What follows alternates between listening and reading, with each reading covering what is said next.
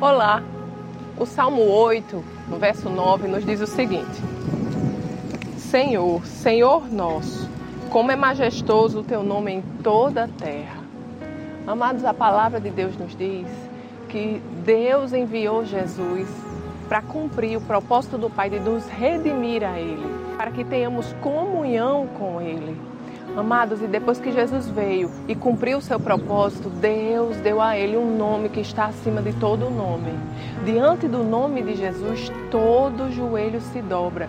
E não há nome que seja maior do que o nome do nosso Senhor. Então, amados, diante da dificuldade, diante da circunstância, diante da aflição, nós devemos sempre nos lembrar do nome de Jesus. A palavra de Deus nos garante que quando nós oramos ao Pai, no nome de Jesus, segundo a sua vontade, Ele nos ouve.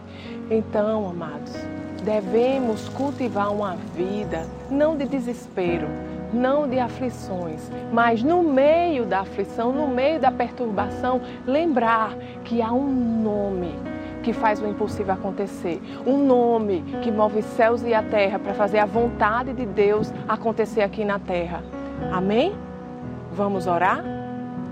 Pai querido, Pai amado, nós te agradecemos, Senhor, pelo nome de Jesus, nome acima de todo nome que se nomeia. Obrigado, Pai, porque não existe nome aqui na terra que seja maior do que o nome de Jesus.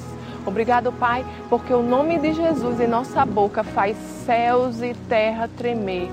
E quando oramos, Senhor, de acordo com a tua palavra, você nos ouve e assim será feito. É essa a promessa que nós encontramos, Senhor, e é nisso que cremos e te agradecemos, Deus, em nome de Jesus.